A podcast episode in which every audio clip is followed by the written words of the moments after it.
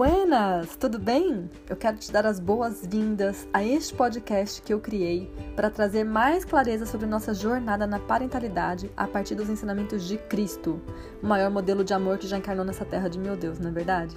Eu sou Lívia Ferraz, mãe do Vicente e da Isabel, educadora e coach parental. E acredito que esse trabalho vai nos tornar mais conscientes no relacionamento com os nossos filhos e nos ajudar a praticar mais a amorosidade que nos transformará verdadeiramente. Não se esquece que para interagir comigo é só me seguir no Instagram liviaferraz.oficial. Vambora?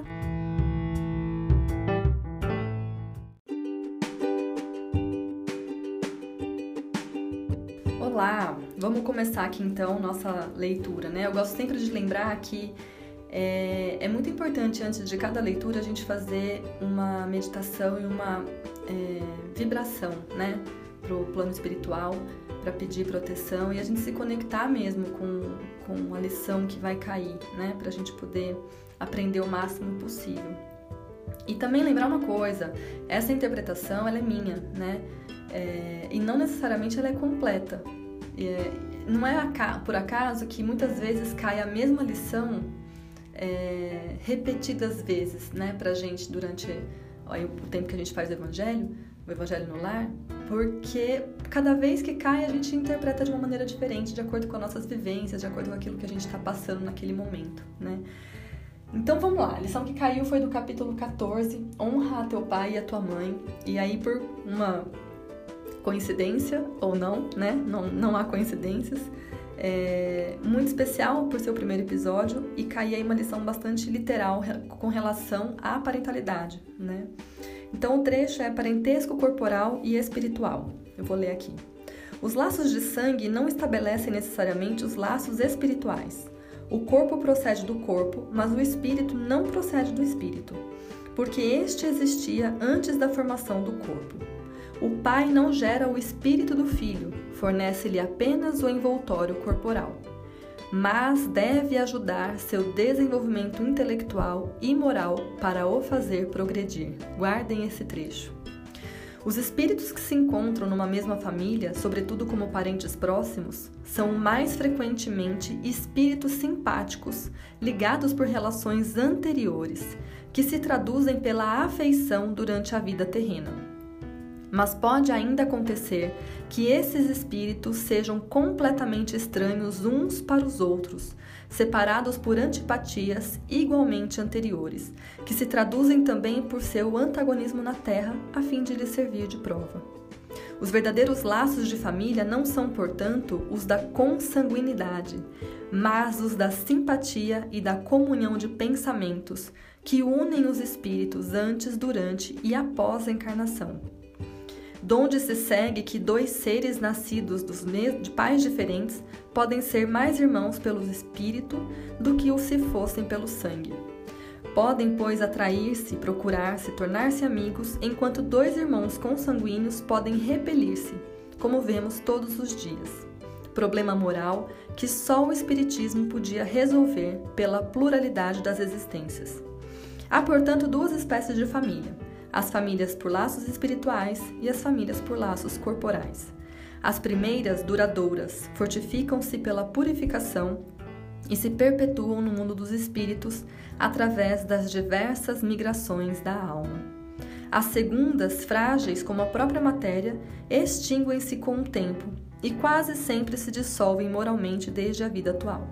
Foi o que Jesus quis fazer compreender, dizendo aos discípulos: Eis minha mãe e meus irmãos ou seja, minha família pelos laços espirituais, pois quem quer que faça a vontade do meu Pai está nos céus.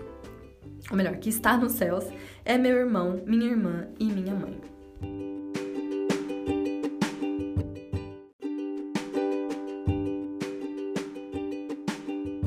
Então vamos lá, né? O que que para mim ficou mais marcante aqui, né?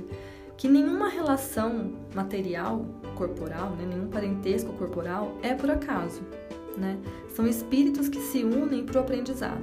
Essa união ela pode acontecer tanto pela afeição, né, por espíritos que afins que estão aí, é, que se é, que combinam né, essa união para poder é, melhorarem, para poder aprender e levar adiante lições e é, a, a, missão né, da, da, da evolução ou por antipatia, né? Por existências pregressas que é, foram aí imbuídas de muita, muito ódio, né? Muita rivalidade.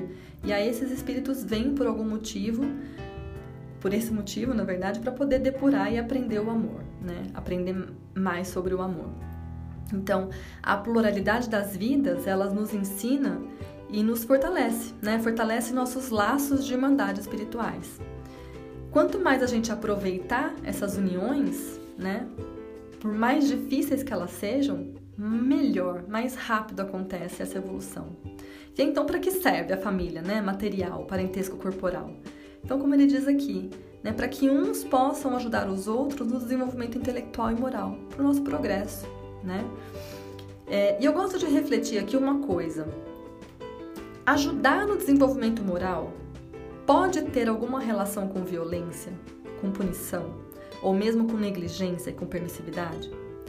Se fomos colocados juntos para nos ajudar, qual que é o sentido da educação punitiva e negligente?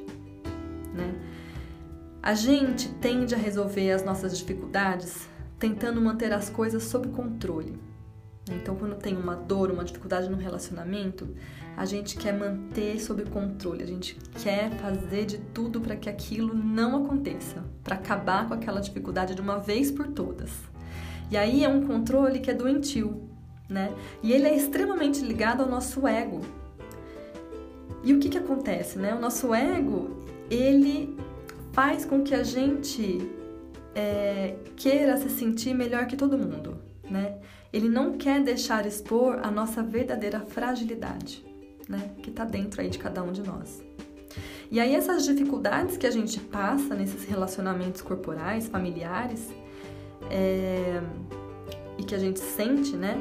Elas revelam a fragilidade que a gente deve trabalhar. Elas revelam exatamente essa fragilidade que a gente deve trabalhar. Mas a gente está tão inconsciente nesse processo que a gente não nota, a gente foca em resolver a todo custo e na maior parte das vezes, diria em 99% das vezes, a gente quer resolver o outro, né? E a gente não olha para nossa fragilidade. É, e daí, gente, pensando né, que os espíritos eles são afins de certa forma, um é espelho do outro. Né? Então a gente enxerga no nosso irmão espiritual que vem aí como nosso filho as dificuldades que a gente tem.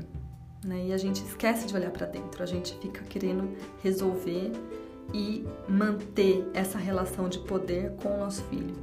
E daí, para se manter nesse lugar de poder, a gente acaba causando dor, né? fazendo qualquer negócio.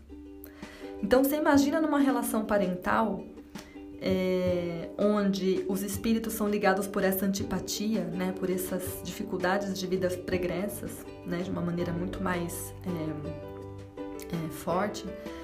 É, imagina essas famílias, então essas uniões aliadas a essa condição de querer manter o poder. Né? Como, qual é o resultado disso? Né? É piorar ainda mais a situação. Então, quanto mais a gente tem consciência de olhar para dentro, mesmo nessas situações de muita dificuldade, melhora o resultado, né? Mais coerente com o propósito da vida a gente está. Então, o movimento deveria ser de olhar para dentro da gente mesmo, aceitando que a gente não tem o poder de mudar ninguém à força, nem mesmo os nossos filhos, né? Para que então a gente possa fortalecer aquilo que se encontra fragilizado dentro da gente, sabe? Então, quando a gente faz esse movimento, a gente busca aquilo que deve mudar em nós, né? Que nós devemos mudar dentro de nós mesmos. E aí a gente passa a agir é, mais como exemplo, sabe? E menos como querer dar a ordem, querer falar, né? Como pregador da sabedoria. Então, quando a gente faz esse movimento, a gente passa a agir mais como exemplo. E aí sim é o símbolo, né? E é o, para mim a imagem muito forte de dar as mãos, sabe? Quando a gente age, por exemplo, quando a gente age com o nosso exemplo mais positivo, a gente dá as mãos para os nossos irmãos espirituais. E agir com o nosso exemplo positivo não quer dizer não errar, quer dizer se responsabilizar, quer dizer a gente assumir o nosso lugar, quer dizer a gente é, estar consciente para resolver o problema que a gente causou, porque não somos perfeitos ainda, né? É, e aí, se daí o aprendizado não acontecer, né, a partir do nosso exemplo, aprendizado do nosso filho, do nosso filho não acontecer, a gente deve confiar de que a vida vai se encarregar de ensinar ele. Né? Então, a nossa parte é ser o exemplo. Né? É, e aí, não é nossa função, então, enquanto pais corporais, né, enquanto irmãos espirituais dos nossos filhos, é, causar mais dores para eles, né? Isso é, acontecerá naturalmente pela lei de atração e reação, é, de ação e reação que rege tudo a tudo e a todos, sabe? Então, não, a gente não precisa se preocupar de que aquilo que a gente não deu conta de fazer, mesmo dando um exemplo positivo, se aquilo não resolver, eu sempre falo, é o problema daí do nosso filho com Deus, né? Com ele mesmo. E a vida vai se encarregar. E geralmente vem pela dor, né? Então, isso que eu falo, o progresso, o, o a, a dor, ela já vai acontecer naturalmente, né? A partir das nossas escolhas equivocadas da vida. A gente não tem o direito de adicionar mais dor. Não é o nosso papel enquanto pais adicionar mais dor aos nossos filhos para o aprendizado. Né? Então, é, para concluir aqui, né, o progresso intelectual e moral ele vem quando a gente dá as mãos, né? Quando a gente se responsabiliza por aquilo que nos compete, né? Que nos compete a, é, a mudarmos, né? Ou que compete a nós a mudarmos em nós mesmos, né? Para sermos o exemplo e não adicionando dor, medo, violência, negligência ou permissividade. Né? Dessa forma, eu acredito que a gente honra as oportunidades que Deus é, dá, né, através das nossas famílias, para a gente evoluir, né, com consciência e gratidão. É isso. Espero que tenham gostado. Não deixem de mandar, né? Lembrem-se de mandar mensagem para mim lá no Instagram, liviaferraz.oficial. E aí a gente se encontra numa próxima. Um beijo.